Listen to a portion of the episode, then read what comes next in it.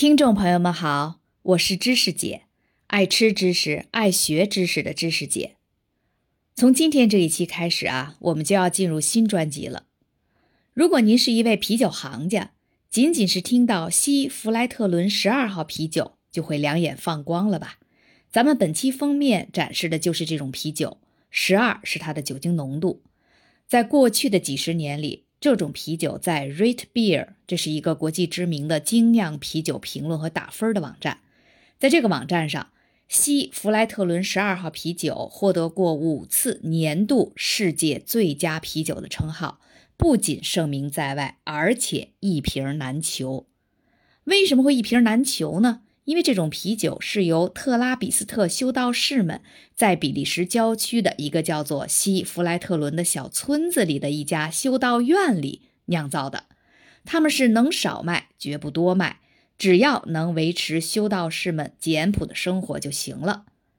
特拉比斯特是一个教派名称的译音，这个教派呢是天主教西多会下面的一个分支。修道士们严格遵守会规，主张生活严肃简朴、安贫乐道，终身吃素。每天凌晨起来就开始祈祷，感觉跟佛教里的苦行僧挺像的。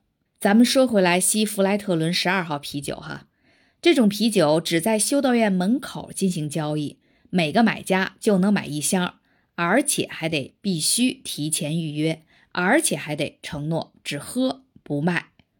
酒瓶都是老式的木瓶，不贴任何标签。自不用说，这酒一离开修道院的大门，只喝不卖的诺言立马形同虚设。因为 eBay 上利润丰厚的市场正翘首以盼。现在这个啤酒，京东上也有卖，大概一百六一瓶，一瓶是三百三十毫升。有兴趣的朋友可以买上一瓶尝尝，你会发现。其味道和口感跟你平时在饭馆或者超市喝的啤酒截然不同。其实，西弗莱特伦啤酒只是修道院啤酒中的一个品牌。修道院啤酒顾名思义，就是在修道院中由修道士们来酿造的啤酒，自然产量是极其有限了。现在全世界范围内真正符合修道院啤酒标准的不到十家，绝大部分都是在比利时。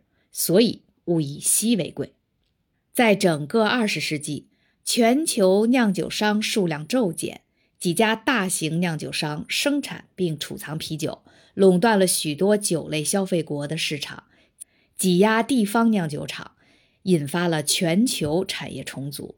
到了一九九零年，美国三大啤酒商包揽了全美百分之九十的啤酒份额，紧接着，全球一体化的时代就开始了。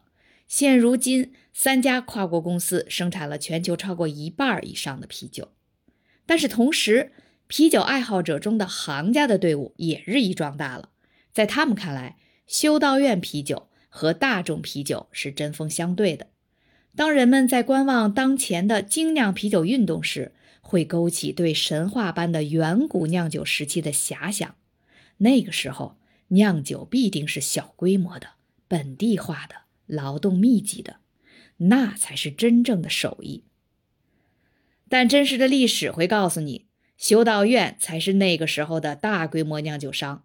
公元八世纪，在欧洲之父查理曼大帝的支持下，修道院的酿酒产业在历史上首次达到了商业规模。当然，这些早期建立的集中化酿酒业务是出现在工业化酿酒之前的。关于啤酒酿造如何集中化、商业化，以及向不断更迭的政治团体缴税的种种细节，不仅影响着如今人们仍在享用的各类啤酒的风味，也影响着历史的轨迹。纵观历史，从古美索不达米亚神话中的啤酒，到如今精酿啤酒的迅猛发展，啤酒的生产与消费对当地。整个国家甚至全球的政治经济生态都有着至关重要的影响。对了，补充一句，从2003年开始，中国就已经超过美国，成为世界上最大的啤酒消费国了。